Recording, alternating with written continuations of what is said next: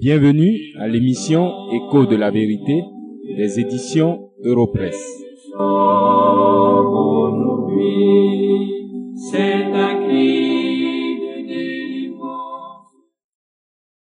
Depuis quelques semaines, nous étudions ensemble les trois premiers versets de Hébreu chapitre 1.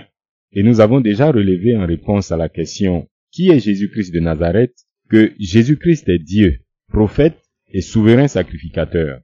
Aujourd'hui, nous arrivons à la quatrième et dernière réponse, qui se trouve dans le verset 3 que je lis. Le Fils, c'est-à-dire Jésus-Christ, est le reflet de sa gloire et l'empreinte de sa personne, et il soutient toutes choses par sa parole puissante. Il a fait la purification des péchés et s'est assis à la droite de la majesté divine dans les lieux très hauts. Jésus-Christ est assis dans la puissance, la grandeur, l'approbation et la gloire de Dieu. Jésus-Christ est roi. Mais les expressions du verset montrent clairement qu'il n'est pas un roi comme les rois de la terre. Son trône est dans les cieux. Si vous continuez la lecture du chapitre 1 des Hébreux, il est précisé que les anges de Dieu l'adorent. Son trône est éternel, parce que c'est le trône de Dieu lui-même. Son règne est un règne d'équité et de justice. Il est au-dessus de tous les rois et son règne est éternel. Les hommes ne peuvent donc rien changer à sa royauté elle est hors de leur portée. Vous ne pouvez que vous incliner devant lui et l'adorer, ou vous rébeller et attendre sa juste condamnation qui s'abattra sur vous. Aussi, le roi Jésus-Christ n'est pas en compétition avec les rois de la terre. Et cela ressort bien de ces deux épisodes de sa vie que je rappelle. Premièrement, en Marc 12, face à l'hypocrisie des chefs juifs venus le tenter au sujet de l'impôt à payer à César, le Seigneur répond, Rendez à César ce qui est à César, et à Dieu ce qui est à Dieu. En d'autres mots, payez l'impôt à César en tant qu'empereur, et adorez-moi parce que je suis Dieu. C'est moi qui ai établi César, et son petit trône ne m'intéresse pas. Deuxième épisode. En Jean 18, quand Pilate lui demande s'il est le roi des Juifs, Jésus répond, Mon royaume n'est pas de ce monde. Si mon royaume était de ce monde, mes serviteurs auraient combattu pour moi, afin que je ne sois pas livré aux Juifs. Mais maintenant, mon royaume n'est point d'ici bas. Non, les amis, le Seigneur Jésus n'a pas un projet de société et un programme de gouvernement pour réduire la misère des hommes et leur donner un mieux-être dans ce monde de péché. Ils sont donc nombreux, ceux qui se trompent, car le Jésus qu'ils adorent n'est qu'un guérisseur et un faiseur de miracles. C'est là toute la réalité de leur foi. Or, le Jésus dont parle Hébreu 1, verset 3 et toute la Bible d'ailleurs, est un véritable roi et doit être adoré.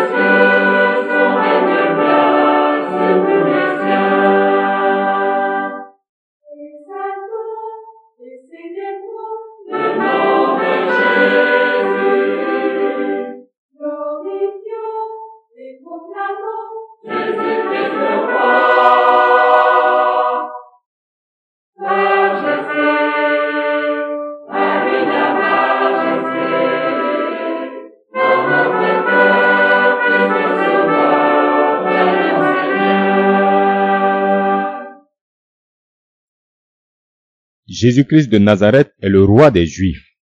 C'est à ce titre qu'il est venu dans ce monde, et c'est avec ce même titre qu'il est monté à la croix.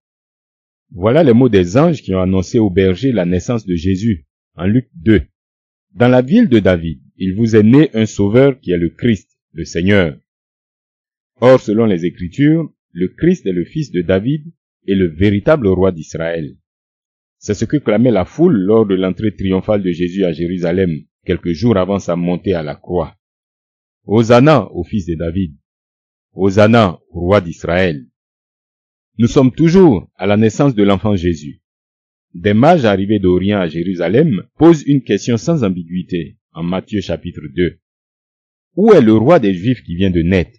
Car nous avons vu son étoile en Orient et nous sommes venus pour l'adorer. Le roi Hérode et sa cour furent bien troublés. Pourtant, personne ne contesta le fond de la question.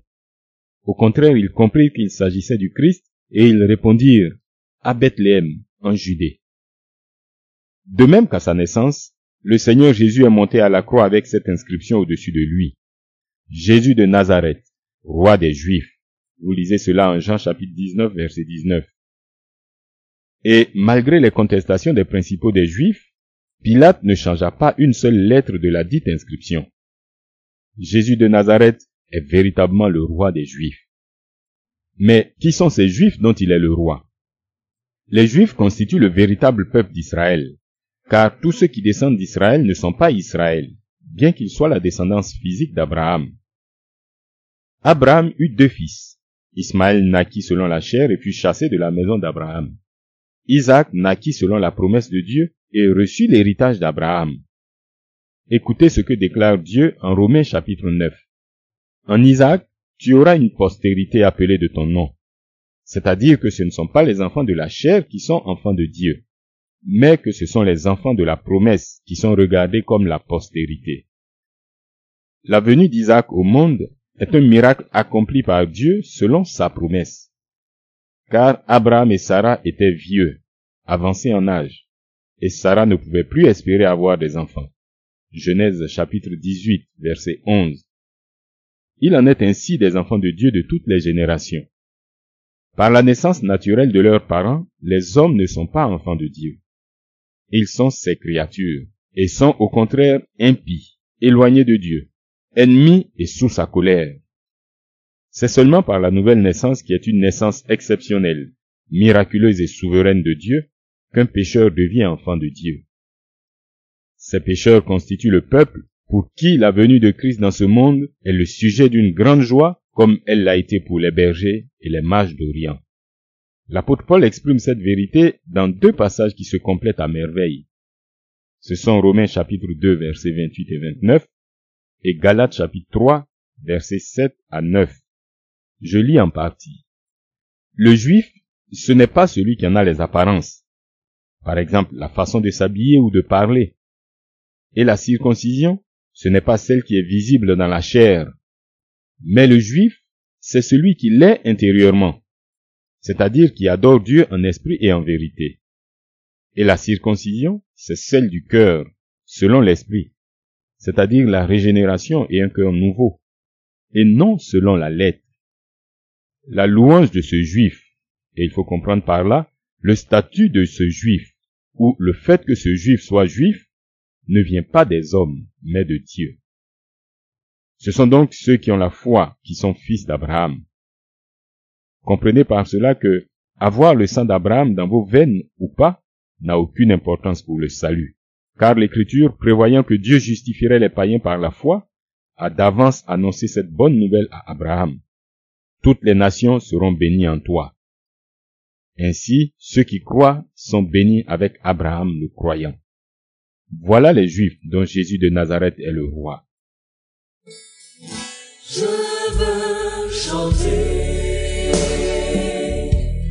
La gloire du ressuscité, l'agneau immolé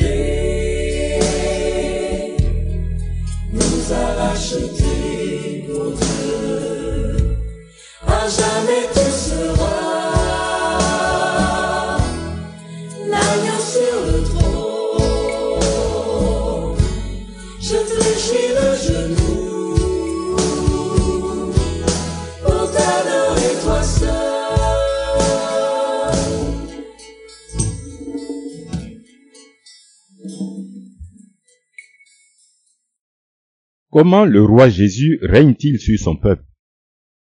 Il est le fils de David et il règne comme David a régné.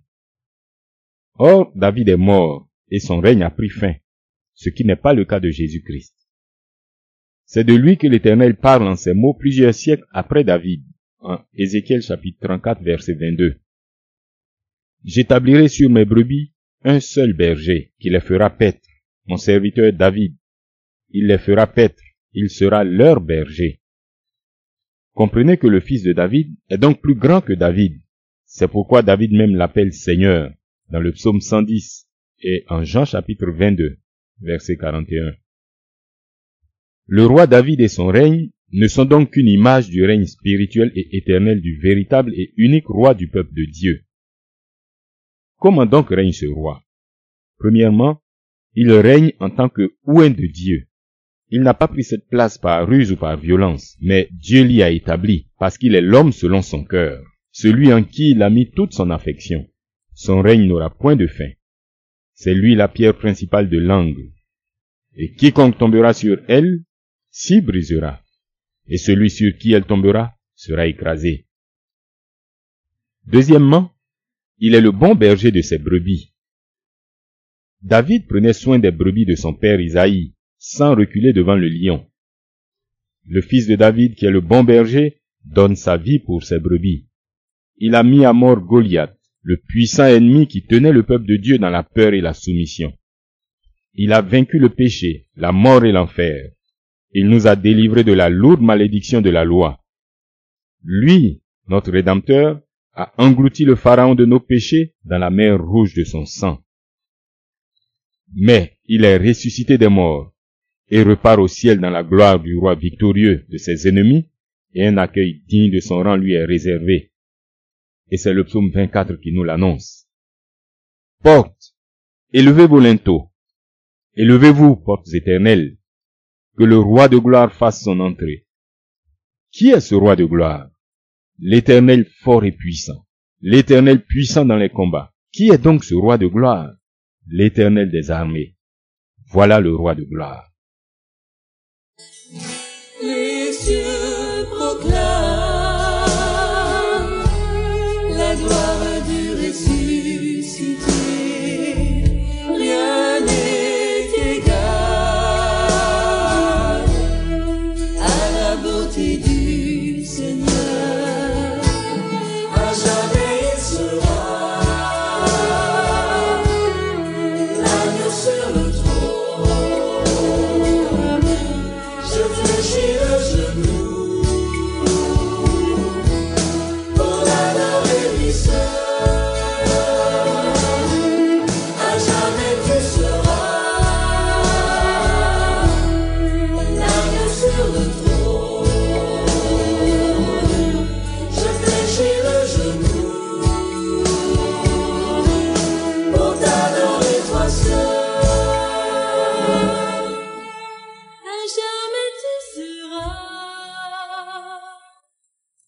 Jésus de Nazareth est Dieu.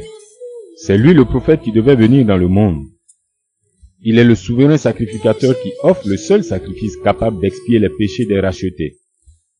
Il est le roi qui règne sur son peuple et le protège efficacement.